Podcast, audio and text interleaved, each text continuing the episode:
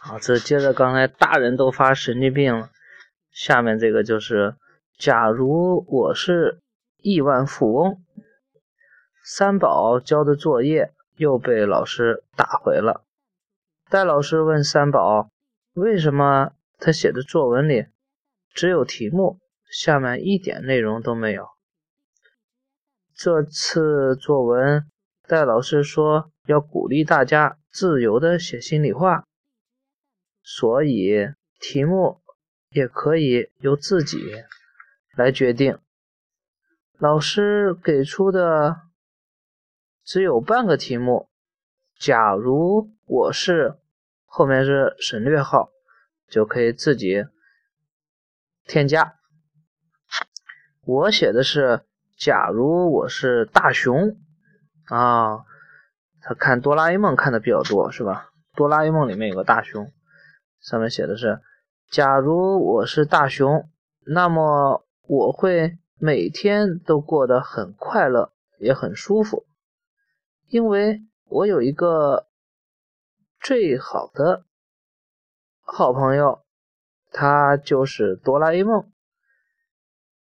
当我作业不会写的时候，哆啦 A 梦会帮助我；当我被大孩子欺负的时候，哆啦 A 梦会替我报仇。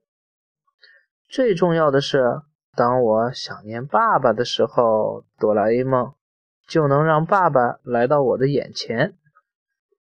戴老师给我批的评语是：语句通顺，感情真实。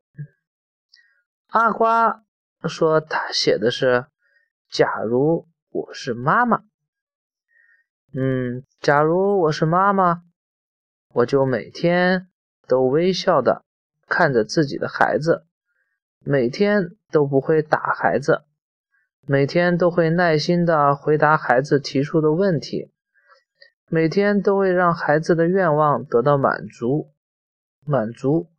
特别是当孩子过生日的时候，一定要买一个特别特别大的蛋糕。让孩子吃个够。戴老师给阿瓜的评语：好好。戴老师说：“老师相信你的梦，相信你的梦想一定能实现的。”当三宝听到戴老师提的问题时，就让戴老师看看他写的是什么题目。我写的是，假如我是亿万富翁。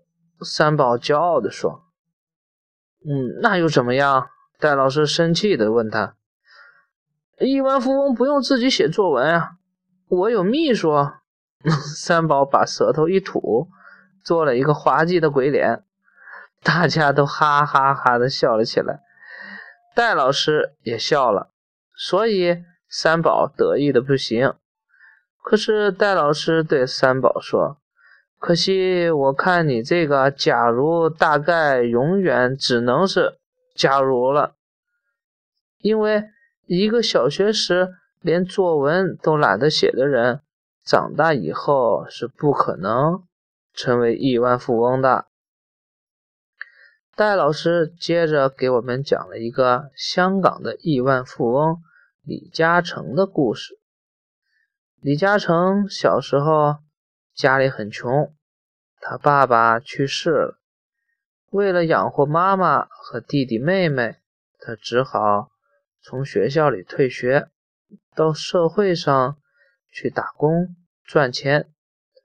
虽然打工好辛苦，可是李嘉诚母亲每天晚上，嗯，不是李嘉诚的母亲，是李嘉诚。每天晚上都坚持到夜校去学知识。后来，李嘉诚成了一个亿万富翁。戴老师说，改变一个人的命运的不仅是聪明，更重要的是知识的和勤奋。唉，虽然我不够出名，但是我要努力的学好知识，长大以后。我也要做一个亿万富翁。到那个时候，我就带着外公到豪华饭店去吃吃大餐，让他吃个够。而且我还会给阿瓜买很多很多的生日大蛋糕，在上面要浇满巧克力和奶油。妈妈呢，也不需要每天都那么辛苦的出去工作赚钱了，因为我会给妈妈很多很多的钱。